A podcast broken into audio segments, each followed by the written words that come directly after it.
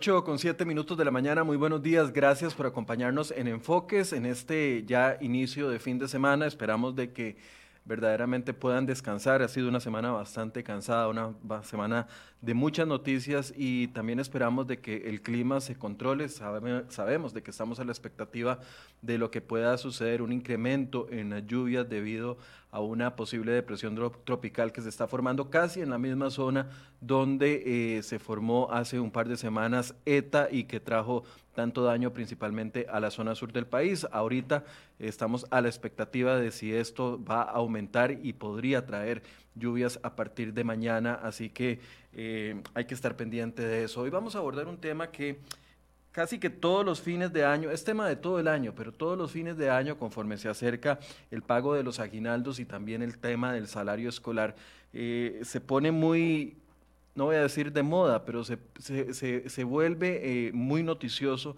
en la palestra y es el tema de las pensiones alimentarias. Esta semana tuvimos noticia de que el INAMO se opone a un proyecto de ley impulsado por el diputado Harlan Hoppelman, que es un proyecto que se presentó ya hace bastante tiempo y lo que establece eh, básicamente es una modificación al artículo 171 del Código de Familia que busca que, se, que haya una rendición de cuentas por los montos o por el dinero que pagan algunos deudores alimentarios o, o el dinero que pagan los deudores alimentarios, que haya una rendición de cuentas anual con facturas de cuáles esos montos, de cómo se invierte ese dinero. Por un lado, algunos dicen de que esto beneficia porque garantiza que de una u otra forma el dinero que están aportando las personas que pagan pensión alimentaria se ha invertido en un 100% en los niños, que son los beneficiarios directos de la pensión alimentaria. Por otro lado, hay otras personas que se oponen, entre ellos el INAMU, porque dicen que eh, esto violenta de una u otra forma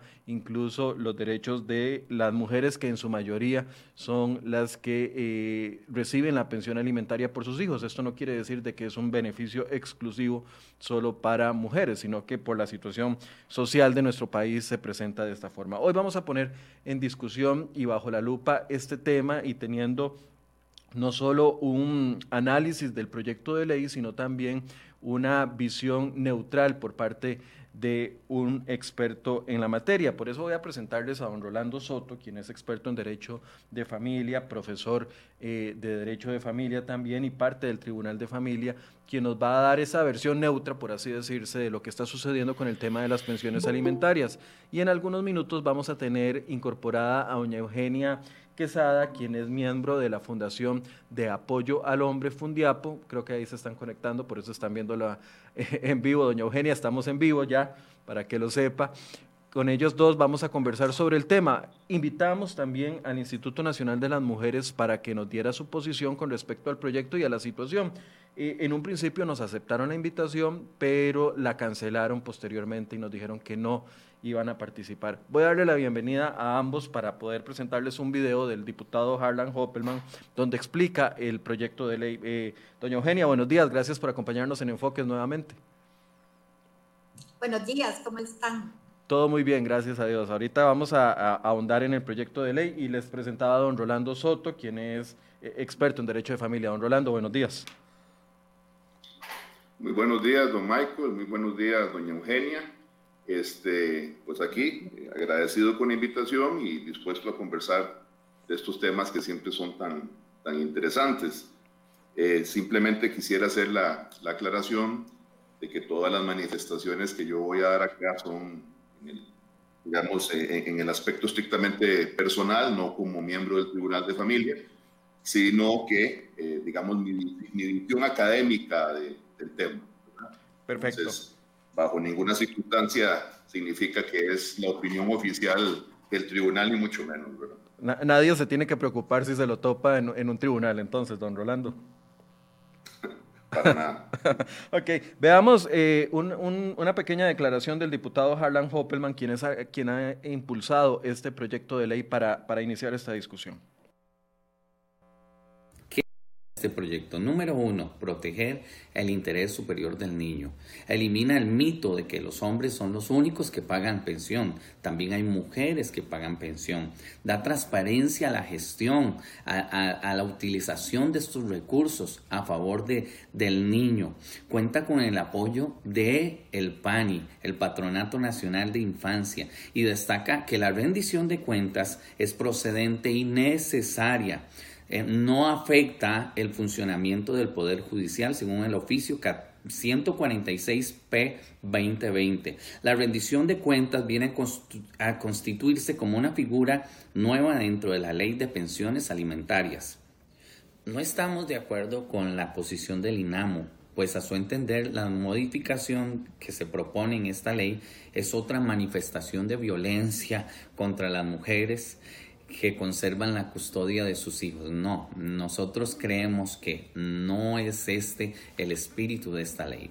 Ahora, eh, decir que si aprobamos esta ley violenta el patrimonio de las mujeres, pues tampoco sería correcto, porque el patrimonio de una pensión alimentaria no es de una mujer o de un papá que, que la administran, sino del menor. ¿Qué busca? Bien, esa es parte de la declaración de don Harlan Hoppelman. Doña Eugenia, ¿usted cree que la ley es necesaria? ¿Es necesaria esta modificación en el artículo 171? ¿Y por qué cree que es necesaria? Bueno, primero, ¿piensa que es necesaria? Y segundo, ¿por qué cree que es necesario?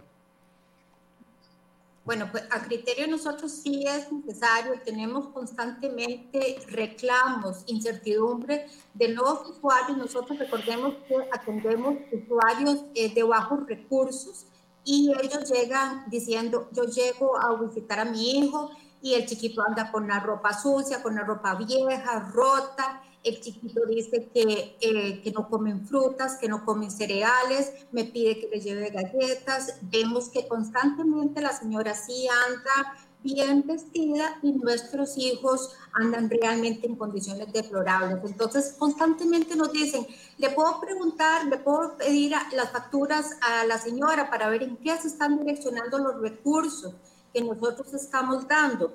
Igualmente, como dice el diputado, ahora tenemos muchos hombres que están eh, teniendo a su cargo la guardacrianza de los hijos.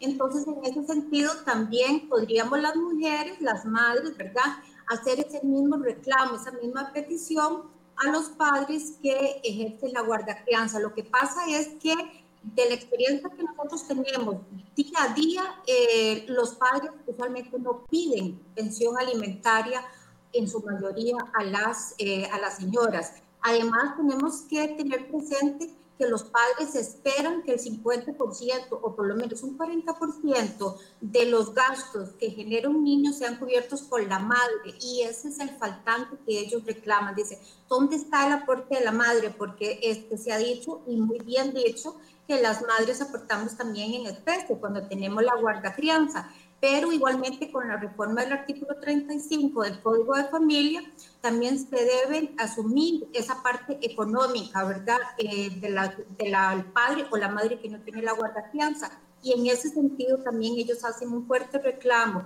¿Qué parte está aportando ella? Porque vea que de lo que yo le doy prácticamente es lo que vive este niño. Entonces, bajo esta vivencia es que nosotros sí eh, consideramos pertinente que implemente esta reforma del 171.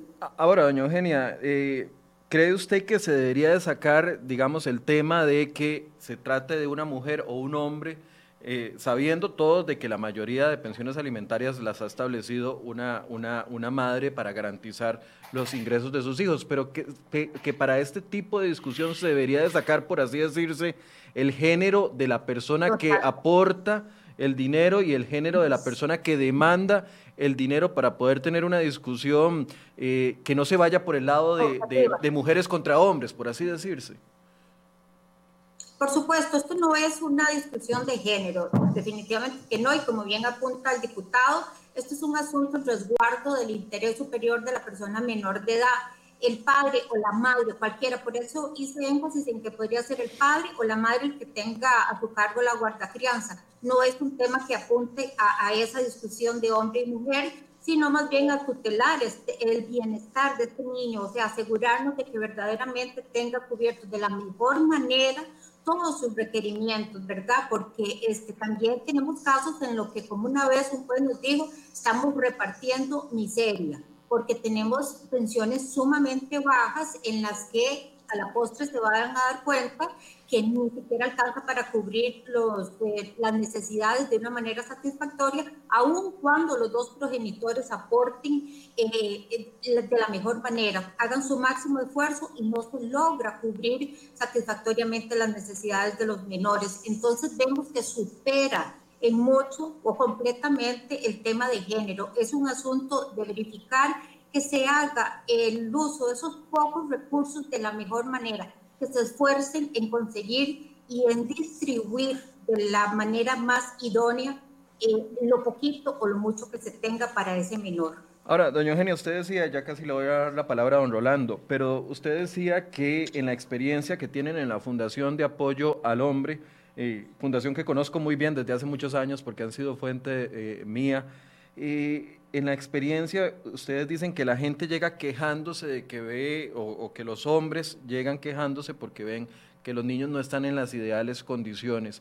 Cuando usted hace ese análisis, ¿llevan algún tipo de estadística para poder tener datos objetivos y poder decir, mire, de, cada 100, no sé, 50, eh, ¿han hecho algún tipo de estadística para poderle poner algún tipo de dato a esta apreciación que usted hace? Correcto. Esto es un tema que, que, viene dando vueltas de larga data, ¿verdad? Esto no es nuevo.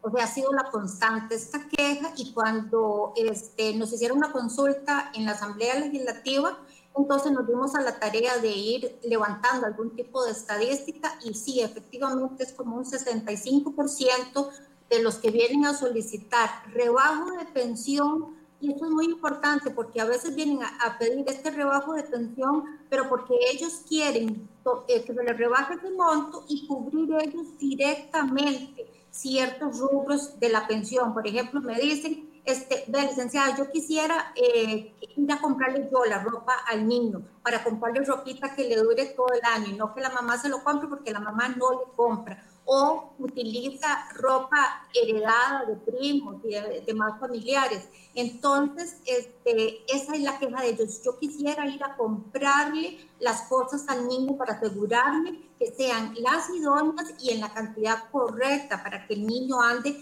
de la mejor manera o viva de la mejor manera. De modo tal que este, consideramos que un 65% es un porcentaje muy significativo de inconformidad.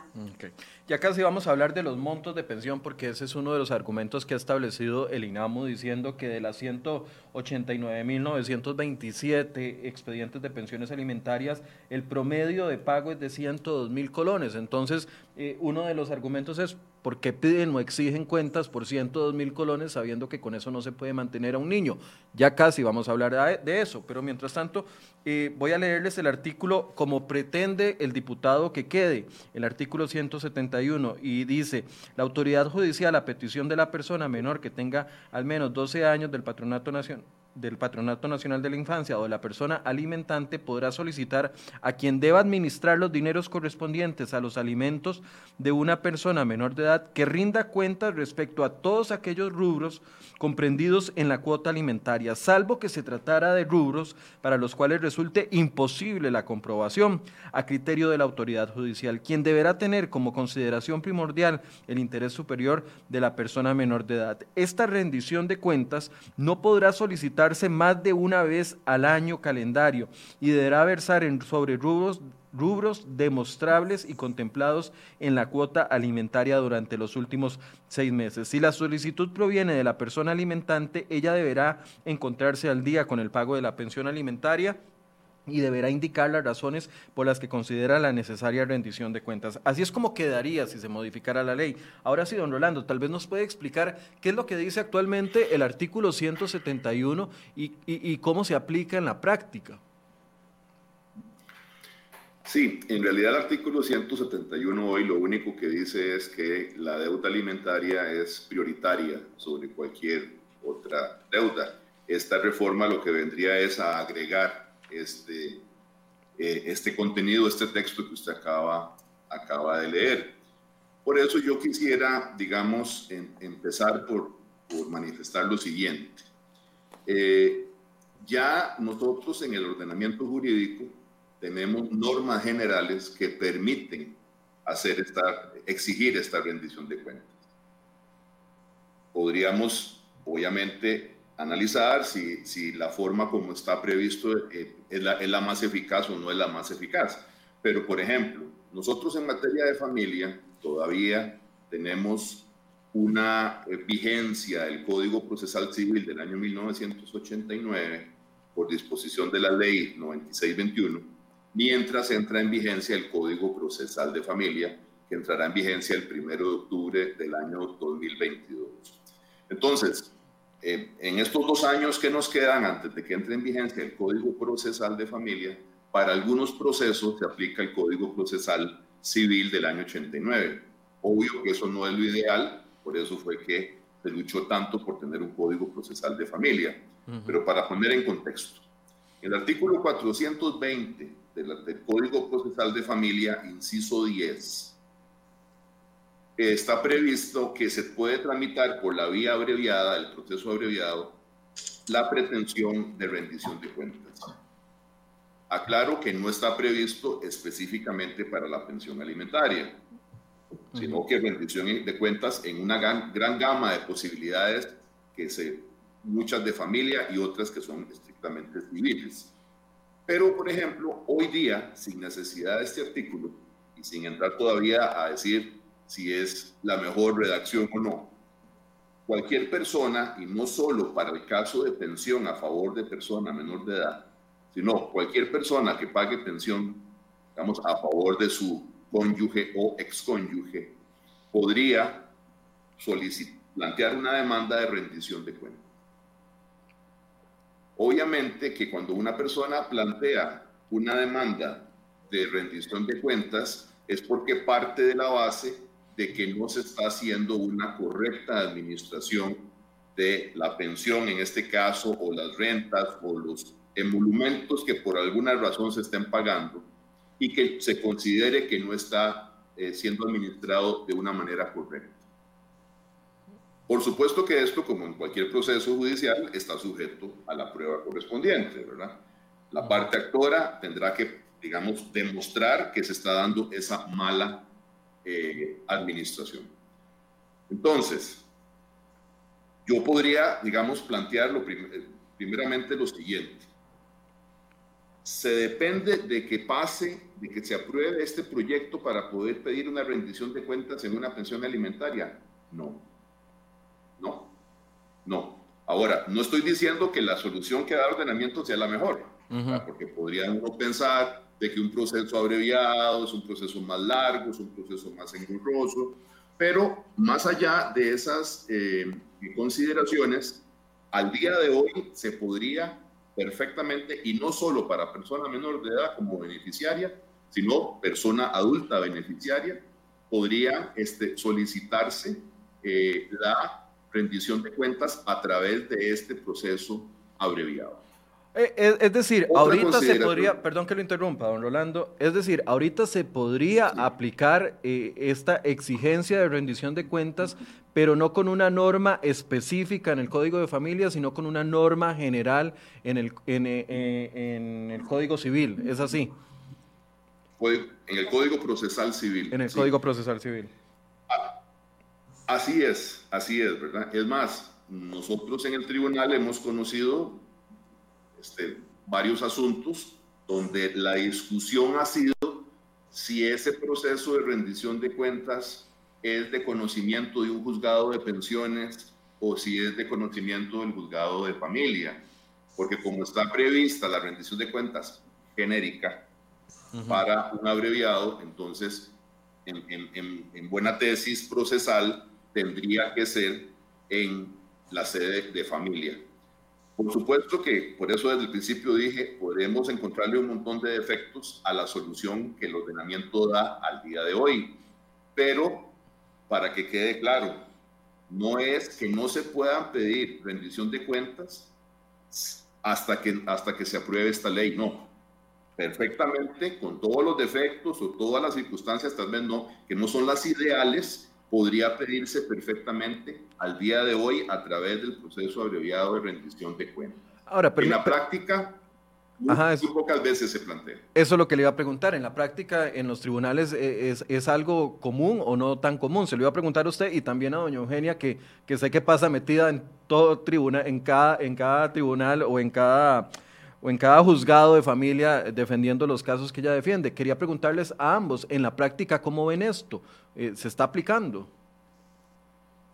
En la, práctica, en la práctica se da muy poco, por lo menos yo lo que he visto en mi experiencia, más de 30 años, muy poco.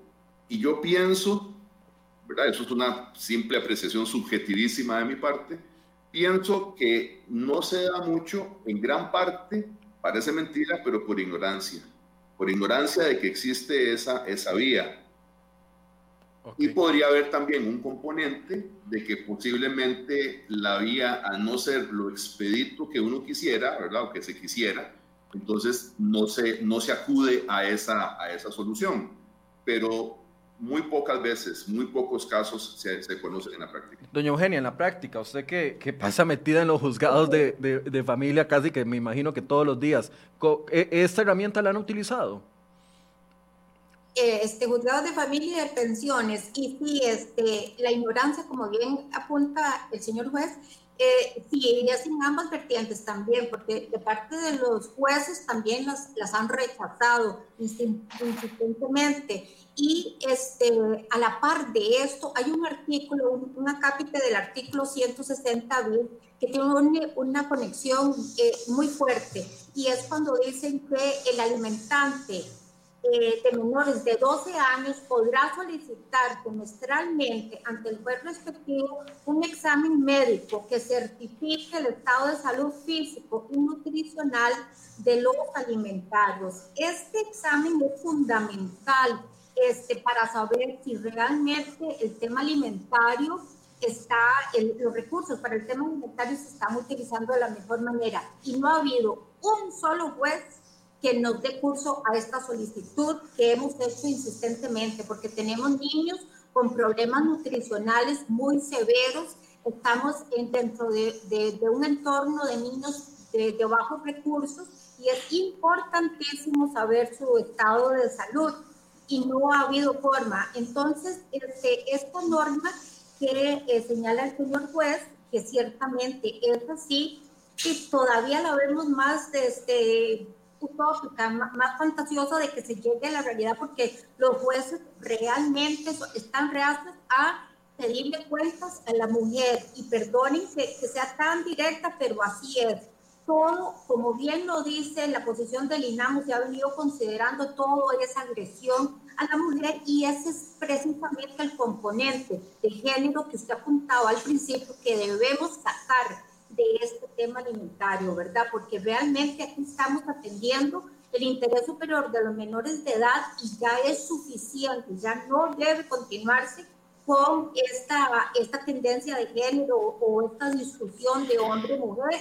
Y en este sentido, si este artículo se, se aplicara, esta parte de este artículo se aplicara, los padres también tendrían, que son los que nosotros recibimos mayoritariamente, tendrían más seguridad y más tranquilidad de que sus hijos están siendo alimentados de la mejor manera posible. Entonces, eh, también nos preocupa que esta reforma, el 171, vaya a caer en letra muerta, como, como es este acápite del artículo 170 bis.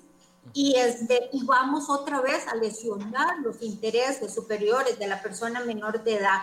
Nos extraña más bien que el PANI no haya tomado una, una postura eh, presencial, más activa dentro de, este tema, porque verdaderamente es algo que vemos día a día. Esa preocupación no es algo aislado, no es algo este, de que nada más el niño o la niña o la persona menor de edad no ande con ropa linda, no, estamos viendo a algo más allá que es la alimentación, la nutrición correcta de estos pequeños. Ok, quiero, quiero entrarle al tema de los montos de las pensiones, pero, pero antes le voy a preguntar a don Rolando, este, en este mecanismo que ya existe en el, en el eh, artículo 420 del Código Procesal Civil, ¿se establece un mínimo o un máximo, digamos, de los montos para, para exigir la rendición de cuentas? No, este, la ley simplemente pues está prevista la pretensión de rendición de cuentas. No es, vamos a ver, para mí el tema no es tanto de montos, sino el hecho de que con una pensión muy alta, una pensión mediana, una pensión muy baja, perfectamente podría, en teoría, darse una mala administración. Entonces, si, si fuera el caso de que se da una mala administración, entonces Hoy día, ¿verdad? sin hablar del proyecto, se puede pedir la rendición de cuentas. Lo que hay que tener claro es que no es que la rendición de cuentas, esto me parece a mí, que tiene que ser así interpretado, no es un tema o no podría ser un tema, digamos, de rutina. Todos los años hay que dar rendición de cuentas como una rutina. No, eh, porque ahí es donde podría uno pensar que en un caso concreto, y estoy hablando, no estoy generalizando, en un caso concreto, podría utilizarse de una manera abusiva el instrumento. Cualquier ley, cualquier instrumento, cualquier derecho en, cualquier parte del mundo, es posible que alguna persona lo quiera utilizar de una manera abusiva. Hay personas que ponen denuncias penales de una manera abusiva o hay personas que hacen solicitudes de medidas de violencia, de protección por violencia doméstica de manera abusiva. Eh, o sea, digamos, cuando está involucrado un ser humano, siempre existe la posibilidad de que algunas personas, de una manera antiética, quieran este, abusar de un instrumento. Entonces, yo pienso que es de capital importancia entender que el espíritu de una rendición de cuentas, sea en este proyecto, sea en otro proyecto, sea con la ley que tenemos al día de hoy, es no de que yo quiero que me dé cuentas, porque a mí me da la gana que me dé cuentas no, es porque yo estoy afirmando o tengo una sospecha de que se está haciendo una mala administración del dinero. Y es lógico, si yo estoy pagando pensión, un ejemplo, para un hijo menor de edad, y resulta que ese dinero la mamá lo utilizó para algo que no es, que no es la, alimentación del, del, niño, el vestido, la, la, salud, etcétera, pues es, es evidente que yo tengo derecho a favor de la persona menor de edad a que, me, a, que se establezca judicialmente si se está haciendo una buena o una mala administración. Pero eh, eh, es tenemos decir, no... que también tener el cuidado de que esto... Sí. Perdón, termine la frase para no interrumpirle, para que te complete la idea. Sí, que tenemos que tener cuidado, tener cuidado de no convertir en un abuso, porque desde ese punto de vista yo puedo entender la posición del INAMO o la posición de cualquier persona similar, de que esto pueda convertirse en un instrumento ya no, no, que no busque realmente el espíritu de la ley, el espíritu de la ley o del proyecto cuál es, por lo que hemos leído. Bueno, procurar garantizar que el menor esté recibiendo eh, la pensión alimentaria de una manera correcta. Y, cuando usted se refiere a rutina, se refiere hasta una vez al año, digamos, como lo establece el proyecto de ley. ¿Eso caería dentro de la rutina de su concepto, en su concepto? A, mí, digamos, ya, ya, ese es un tema que podríamos nosotros entrar en concreto de, que si es correcto limitarlo o no limitarlo, establecerlo o no establecerlo. Eh, porque igual el abuso es que entonces cada mes esté presentando una demanda de, de, rendición de cuentas. Entonces yo me imagino que, que el espíritu del, del, diputado fue, o lo, del, del proyecto, pues limitarlo para que solo fuera una vez al año eso que puede ser, digamos, sonar razonable, también podría convertirse en un problema, ¿verdad? Podría convertirse en un problema amarra a las partes, porque podría, yo, yo siempre soy del, del siguiente criterio, no podemos generalizar, cada caso es diferente. okay. Y eso es un problema que a veces se quiere generalizar. Entonces, a mí lo que me preocupa, más allá de que el proyecto diga que solo se puede hacer una vez al año, es que se establezca eso o no se establezca, lo que a mí me preocupa es que se pueda dar un uso abusivo de esto, que lejos de preocuparnos porque la pensión llegue al hijo, sea simple y llanamente una reacción del que está pagando, que está molesto o molesta por el monto que se le puso, y que esa sea su verdadera motivación y que entonces esté pidiendo rendición de cuentas como una manera de controlar por el simple hecho de controlar en qué se, se está gastando el dinero. Entonces, por supuesto que ahí está la labor de un juez o de una jueza de interpretar adecuadamente la norma en los alcances proporcionales y racionales. Doña Eugenia, ¿usted sí considera que sí debería ser eh, como lo establece el proyecto una vez al año?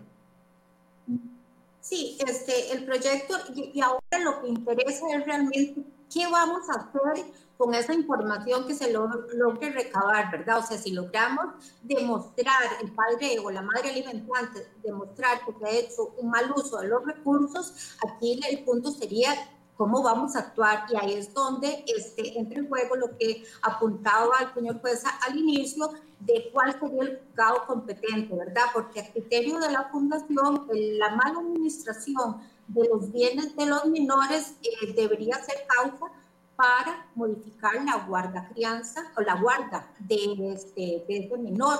Precisamente en el proyecto dice, ¿verdad?, que este, es un cambio de administración de esos recursos y que eh, para lo cual dará preferencia a algún familiar.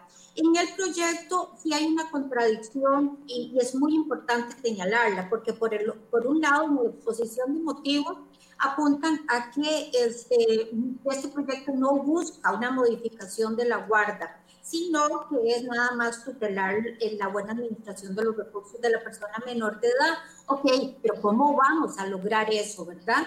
Y para esto, si estamos haciendo una mala administración de los recursos, el padre o la madre, lo pertinente es entonces que asuma esa tarea el otro progenitor. Y aquí es donde ya este, el juez de pensiones alimentarias, por lo menos a mi criterio, no tendría ninguna competencia para modificar la guarda crianza ya digamos, si se cambia la guarda para el, otro progenitor, entonces cambiamos de roles, ¿verdad? El próximo año sería tal vez el padre que dejó de administrar, o la madre, progenitor que dejó de administrar los recursos, quien tendría entonces la potestad de pedir esa rendición de cuentas. Y obviamente acá dice que deben ser sobre este, rubros demostrables y contemplados en la cuota alimentaria. O sea, este, volvemos al tema siempre que pone el INAM de que si la señora compra en la pulpería, que qué pasa, porque vamos a ver, tenemos que definir muy bien qué es una mala administración, ¿verdad? Porque si tenemos muy pocos recursos, hay que dividir esa poca cantidad entre todos los rubros que contemplan o que componen la pensión alimentaria y ahí podríamos tener una situación muy interesante porque por más que tratemos de distribuir este dinero de la mejor manera posible, siempre va a haber un faltante, siempre va a haber una deficiencia.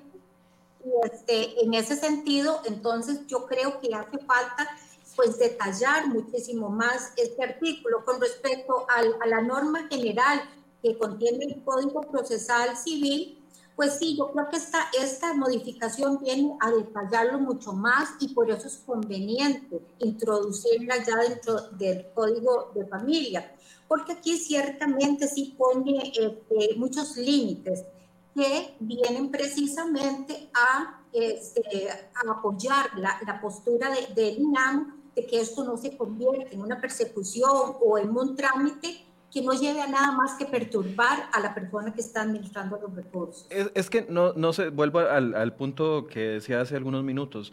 Yo entiendo que cuando hay una obligación, muchas de las pensiones alimentarias son voluntarias porque los padres se ponen de acuerdo y de una u otra forma logran un entendido y hay una buena relación. Tal vez los conflictos se dan más cuando eh, de las partes están desencontradas y pelean entre ellos.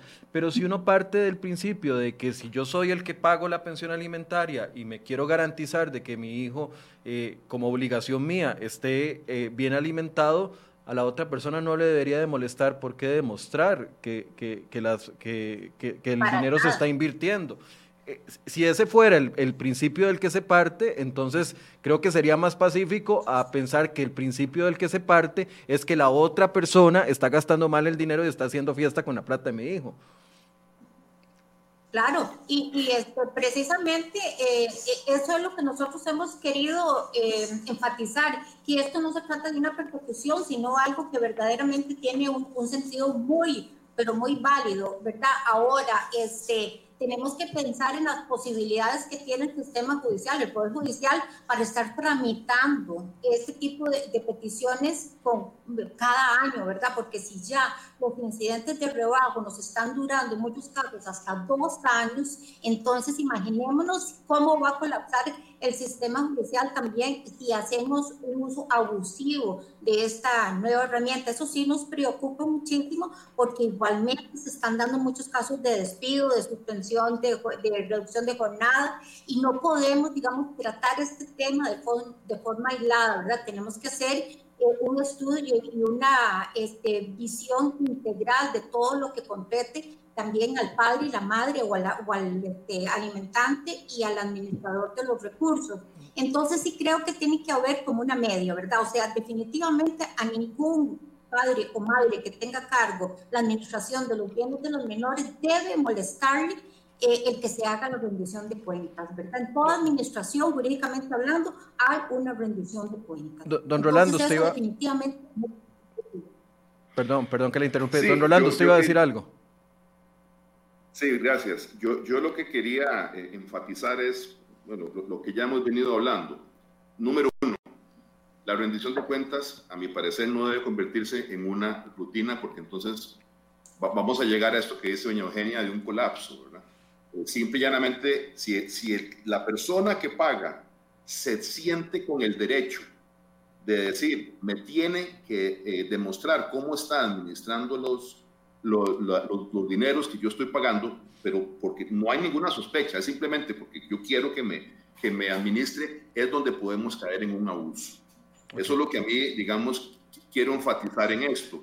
Segundo, el tema que tocaba doña Eugenia de la, de la modificación de, de una guarda. Bueno, es, es, un tema aparte, ¿verdad? Es decir, si, si en un caso X se demostrara que la persona que con la que el progenitor con el que vive la persona menor de edad toma mes a mes la, la pensión alimentaria, no, no para alimentar a su hijo o su hija, sino para irse de viaje o para, eh, no sé, cambiar eh, eh, los televisores de la casa y el hijo no tiene ropa adecuada, el hijo no tiene ropa adecuada para ir a, las, a la escuela y comprar sus útiles y demás, pues es evidente que ya en otro proceso diferente, que sería una modificación de guarda, podría eventualmente discutirse que, que ese progenitor o progenitora están hasta cayendo en un abuso del ejercicio de la autoridad parental y un abuso de la guarda, y entonces sería motivo de, otro, de otra discusión, de otra discusión.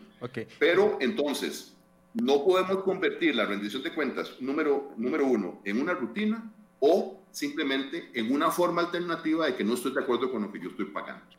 Porque si yo no estoy de acuerdo con el monto que yo estoy pagando, eso es algo que este, tuvo que haberse discutido y se discutió en el proceso alimentario. Entonces, otra forma de abuso sería, como me pusieron mucho, un monto muy alto y yo estoy desconforme con ese monto, entonces voy a empezar a pedir rendición de cuentas. Entonces, tiene que haber un equilibrio. No nos podemos ir nosotros a posiciones radicales. Uno, no voy a dar cuentas porque no quiero que me, pidan cuentas o voy a pedir cuentas porque simplemente yo quiero pedir cuentas cada, cada año, ¿verdad? Con eso vamos a fomentar más el enfrentamiento entre las partes. Dice Antonia Martínez, no me quedó claro, doña Antonia, saludos que siempre nos ve y yo le agradezco mucho que siempre manda nuestra, las consultas. Dice, no me queda claro qué pasaría si se demuestra que no se está gastando el dinero en el menor de edad. Está bien claro en el artículo. Sí, doña Antonia, yo omití un último párrafo del artículo en la modificación que propone el diputado. Dice, cuando la autoridad judicial tenga por acreditado que existe en el caso concreto un manejo de los recursos de la pensión alimentaria que resulte perjudicial al, al interés de la persona menor de edad, podrá ordenar un cambio de administración de estos recursos para lo cual se dará preferencia a algún familiar cercano o bien se nombrará algún otro garante especialmente nombrado para ello. Le preguntaba a don Rolando antes eh, si en el, en el instrumento que existe actualmente, el monto, eh, el, instrumento que existe actualmente para exigir cuentas sobre un monto de una pensión, el monto es relevante, porque uno de los argumentos, y esto ha sido una, una una discusión de siempre, es que las pensiones alimentarias son muy bajas y entonces el INAMU dice dentro de su argumentación que de las 189.927 expedientes, el promedio de pago es de 102.000 colones y que entonces eso es eh, de que eso no alcanza para nada. Entonces yo le pregunté a don Rolando, don Rolando me dice, no, en el mecanismo que está ahorita eh, no es relevante si la pensión es de 100 mil o de, o de 500 mil. Doña Eugenia, ¿para ustedes el monto debería ser relevante a la hora de exigir cuentas o no importa si es una pensión eh, que se considera baja como esta de 102 mil colones, que es el promedio que dice el INAMU que hay? Precisamente, las pensiones bajas son las que, las que ameritan un mayor control, porque aquí es donde verdaderamente se tiene que esmerar el progenitor que tiene la guarda, la crianza, la guarda, perdón, este, por direccionar de la mejor manera posible. Estamos teniendo pensiones bajas porque tenemos salarios muy bajos. En este momento, hasta con las jornadas reducidas, estamos teniendo eh, hombres que son mayoritariamente los que tienen a cargo el pago de la pensión alimentaria, con salarios de 140 mil colones y con pensiones de 100 mil, 112 mil, eh, que parece un monto ridículo, pero para ellos es casi todo su salario. Entonces ellos esperan que con los pocos recursos que, que, se puede, que él pueda disponer se haga el mejor uso. Hay familias completas que tienen que vivir con 200 mil colones al mes y entonces ellos dicen, bueno, sí, con 200 mil nosotros vivimos porque compramos lo prioritario. Vamos a la feria, compramos las verduras, compramos arroz, frijoles y nos organizamos para este, comprar una blusa, un pantalón a cada uno de los miembros de la familia. Entonces, bajo la óptica de estas personas de escasos recursos, sí se puede vivir muy humildemente cubriendo todas las necesidades con esos montos. Algo diferente es digamos, los que tenemos alguna posición mejor para esto, que nos parece increíble, inconcebible que alguien pueda vivir una familia completa con 200 mil colones.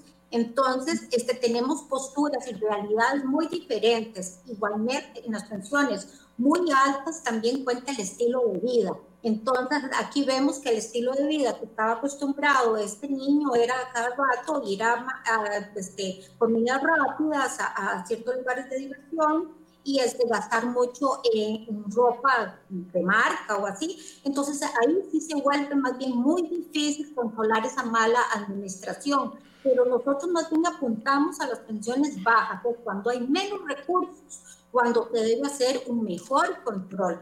Ok, dice Adri baja me gustaría que sí pidieran facturas para que ellos vean, bueno, ellos me imagino los hombres que para que ellos vean que lo que dan de dinero no alcanza. Bueno, esa es una opinión. Dice Juan López, una pregunta para los invitados. ¿El proceso para otorgar la custodia y para definir el monto de la pensión es antojadizo o está sustentado en datos sólidos? Porque a veces pareciera, y esto se lo agrego yo, a veces pareciera que eh, algunos de los montos de las pensiones no, no, sé si le da tiempo a los jueces y a los juzgados que están tan saturados de analizar toda la estructura de gastos y todos los ingresos y todo el asunto para establecer un monto de la pensión. E, ¿Esos procesos cómo están funcionando, don Rolando? Sí, estamos hablando aquí de dos cosas diferentes, ¿verdad? Una cosa es un proceso de guarda o de custodia, que es como para otro programa, ¿verdad? O varios programas, porque es bastante complejo, eh, donde se decide eh, en algún momento quién va, cuál de los dos progenitores va a tener la guarda directa de los hijos, porque no están viviendo como pareja sus, los, padres, ¿verdad? Eh, nada más, como le digo, ese es otro tema, pero para, para evacuar la consulta a, la persona que nos está viendo, no es un tema, digamos, antojadizo, ni necesariamente es porque tengo que demostrar que la mamá o el papá están haciendo mal su trabajo porque hay, una cultura nuestra en general jurídica equivocada, eh, y, y, aquí pongo por igual a litigantes y, algunos jueces y juezas, que consideran que para que se dé un cambio de, guarda es porque hay que demostrar que quien está ejerciendo la guarda está haciendo lo peor del mundo. Y puede ser que lo esté haciendo bien, simple y llanamente que el papá dice, bueno, el niño ha vivido con la mamá 10 años y yo ahora deseo tener la guarda del, del menor, es una gran madre, este, y ambos somos unos excelentes progenitores. Entonces no se trata de que necesariamente sea un tema negativo. Con el tema de la pensión, bueno, eso es un tema de los más, de los más difíciles para ser juez o jueza. porque eh, hay casos donde el juez, el juez está oyendo dos versiones, dos, dos mundos, y la única manera de que ese juez o jueza tome una decisión informada es con prueba. Si, si, la parte actora me dice, mire, el demandado es multimillonario y hemos tenido un nivel de vida altísimo, aquí, se lo, aquí están las pruebas. A veces es muy fácil, a veces es muy fácil porque hay prueba contundente. Cuando es eh, una pensión muy baja, porque son personas, imaginémonos un señor que sea un albañil y que trabaja ocasionalmente en construcción. Y lo que puede ganar por mes sean 200, 250 mil colones. Y tiene tres chiquitos. Entonces, aunque eso es un drama, para la jueza o el juez de pensión alimentaria, es, es fácil poner, es fácil, digo comillas, ¿verdad? Fácil poner una pensión porque ahí tiene la prueba, lo que gana son 200 mil colones. Sería una aberración que en este caso, hipotético que estoy hablando, se diga, mire, voy a ponerle una pensión de 500 mil colones. El juez tendría que decir por qué. Porque podría decir, hay otros ingresos y demuestro esos otros ingresos. Lo más difícil es cuando esos ingresos se ocultan. Lo más difícil para una, un juez o una jueza de decir, bueno, ¿cuál es la realidad que me están aquí hablando? Una parte me habla, me habla de, maravillas, de, de, una vida ostentosa, y la otra parte me dice, estoy en la miseria. Entonces, ¿verdad que es de las cosas más difíciles para un juzgador? No es como en otras cuestiones con técnicas donde usted simplemente dice, eh, eh, la demanda está caduca, el derecho está prescrito, porque ahí es 2 más 2, 4.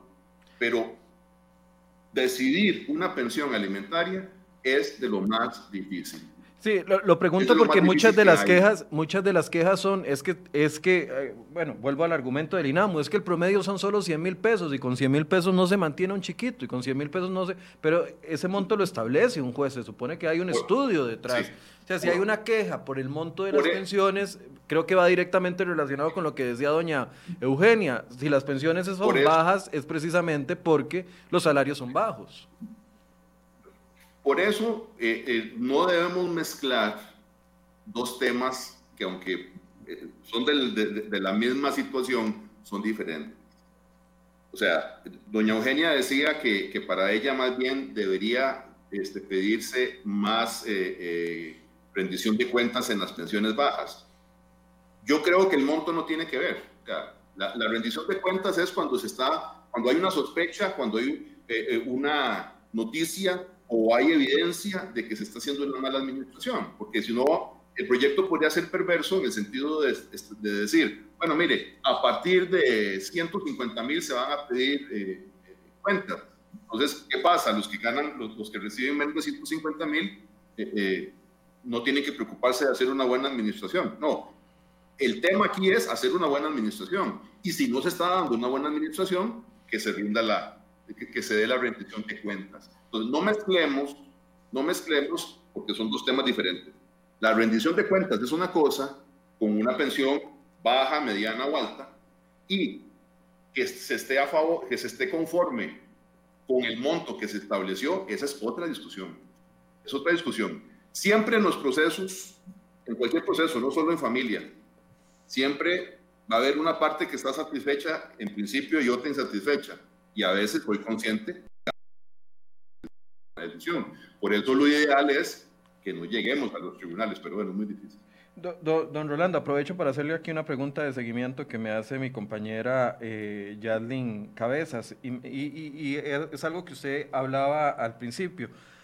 A ver, si una, si, si una pensión se establece en 102 mil colones para uno de los obligados alimentarios, en teoría uno debería de entender que el juez está analizando de que el costo del, niño o los gastos del niño son de 200 mil colones y la mitad la aporta uno y la mitad la aporta el, padre o la madre que tiene la guardacrianza.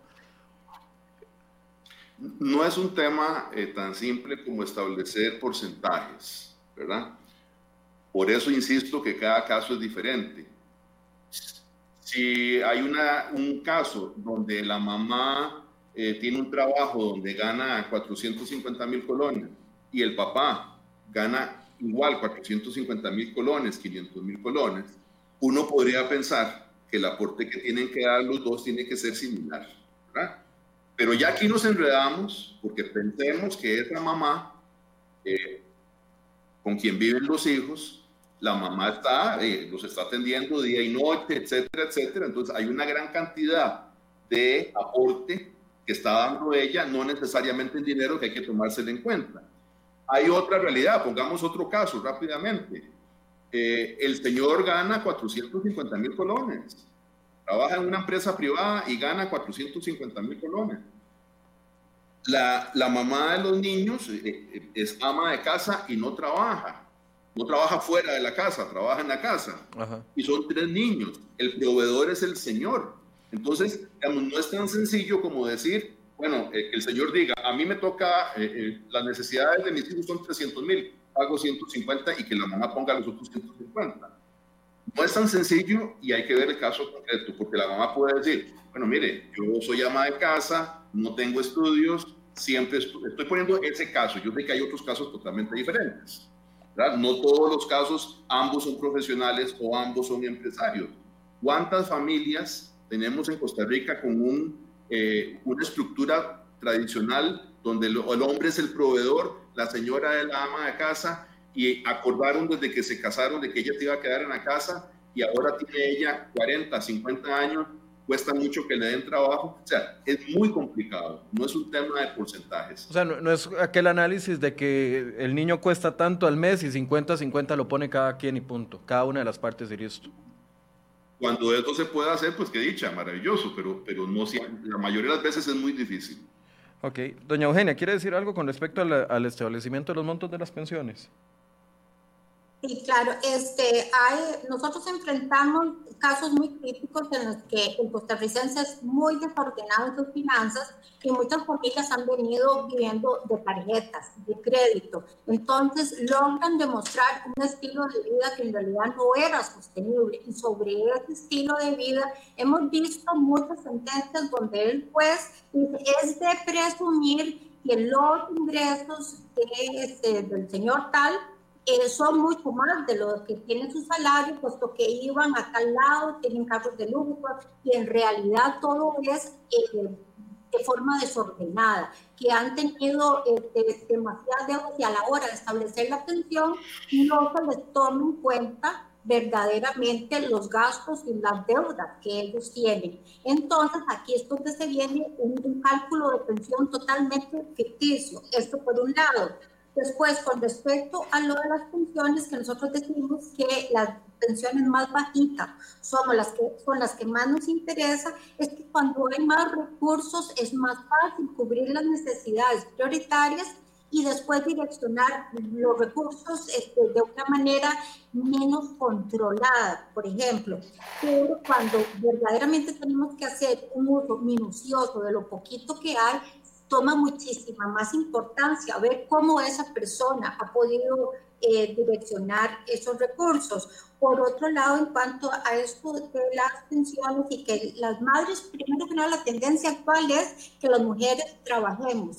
Y aquí se ha olvidado un factor muy importante de actualidad. Ahora hay teletrabajo, hay trabajos en casa que podemos hacer sin necesidad de salir del hogar. Entonces, si no tenemos un trabajo, tenemos que tener el cuidado de los niños, entonces podemos también trabajar en casa y esta es la parte que se ha dado como un recargo al, al padre porque se considera que si la madre tiene los hijos en la casa o está solamente en la casa, es suficiente para que no aporte. Y ahora vemos que los salarios no alcanzan. Entonces, sí es necesario considerar ya esta nueva realidad e igualmente este, hay mucho apoyo a nivel este, nacional, institucional, para las amas de casa. Entonces, este, a la hora de, de tomar esta decisión, de fijar estos montos alimentarios, ya resulta suficiente con, la, con que la mujer diga que ella permanece en casa y que no tiene recursos.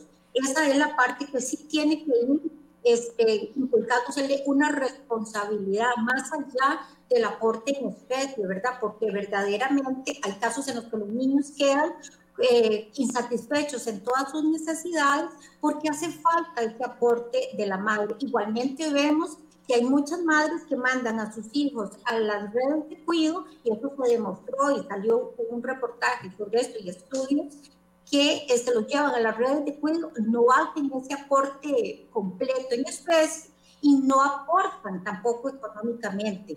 Entonces, todos estos factores ya tenemos que irnos contemplando como una realidad y, y, cambiando ya esa visión en los jueces, o sea que verdaderamente hay muchas posibilidades de que las mujeres, aún teniendo la, la custodia o, la, o la, el cuidado, perdón, de los niños día a día, también podemos aportar.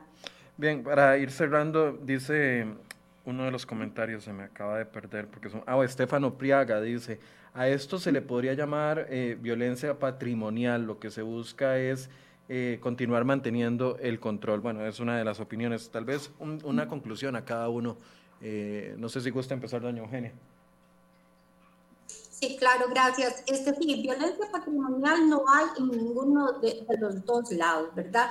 Realmente lo que estamos es apuntando a tener a los niños de la mejor manera posible.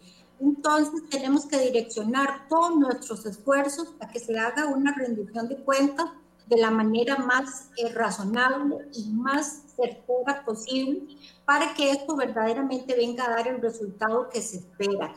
Entonces es interesante y necesario que ya saquemos el factor de lucha de géneros y de hombre y de mujer y nos aboquemos verdaderamente a si hay alguna avance, alguna bondad en este, en este proyecto o si con, los, con la normativa que tenemos podemos utilizarla de una mejor manera para que esto no sea necesario. A mi criterio, esta, esta reforma es absolutamente necesaria por el detalle que tiene con la este, necesidad que tienen muchísimos de los alimentantes en que se presenten las facturas. Don Rolando. Sí, bueno, muchas gracias por otra vez por el espacio. Siempre es eh, enriquecedor eh, escuchar diferentes posiciones sobre temas tan relevantes como son los, los temas del derecho de familia y el derecho de alimentario. Yo quisiera terminar diciendo o concluyendo que cualquier instrumento, esté vigente, no esté vigente, cualquier proyecto, eh, la, verdadera valía que puede tener es si nosotros siempre tenemos que como norte que en el caso de pensiones alimentarias a favor de personas menores de edad, lo importante es proteger a esa persona menor de edad, que esa persona esté recibiendo su pensión y que esa persona eh, en realidad eh, tratemos de alejarla lo más posible de los conflictos. Hoy ya existe el medio para hacer una rendición de cuentas. Tal vez no sea el más eh, expedito, pero ya existe. Pero independientemente de, de la eficacia del instrumento, lo importante es el uso que se le dé a esa rendición de cuentas que tiene que ser un uso responsable y ético. Bien, les agradezco mucho tanto a don Rolando Soto, quien es experto en Derecho de Familia, como a doña Eugenia Quesada de la Fundación de Apoyo al Hombre, por eh, conversar sobre este tema. En realidad, el, objetivo de hoy es poner en contexto, poner en bajo la lupa el proyecto de ley, poder analizar los pros y contras y ese era el objetivo del día de hoy. Eh, como les dije, el INAMU se les invitó, eh, primero confirmaron y después dijeron que no. Esta es, eh, muchas gracias a ambos por su compañía. Gracias a usted. Mucho gusto. Bien, y así cerramos Enfoques esta semana. Es un tema que va a dar mucho de qué discutir. Tal vez algunas personas querían que, que fuese un debate, pero en realidad es que es es, es, un tema mucho más profundo que requiere un análisis individual, no podemos generalizar eh, en uno o, en otro de los lados, hay que hacer un, un, balance y los datos eh, no son tan unificados, son 189 mil expedientes, cada uno distinto, cada uno con características distintas, cada uno con eh, posiciones distintas. Y es muy complicado cuando es un tema que requiere un análisis de un juez especializado para cada uno de los aspectos. Aquí está la propuesta eh, eh, puesta en marcha. Vamos a ver cómo avanza en la Asamblea Legislativa y por supuesto que les vamos a dar seguimiento para poder abrir nuevos programas con respecto a esto. Gracias por su compañía, gracias por las críticas, como les digo todos los viernes, gracias por los comentarios positivos, por las críticas, por las sugerencias de programas, y por, todo lo, por todo lo que nos envían, por todo lo que comentan. Créanme que aquí hay un equipo de tres, cuatro personas que estamos leyendo cada uno de los comentarios, tratamos de sacar y responder las preguntas que llegan y la próxima semana vamos a iniciar la semana hablando de un tema muy interesante que sé que les va a llamar la atención. Lunes 8 de la mañana, Enfoques. Muchas gracias por su compañía. Buenos días.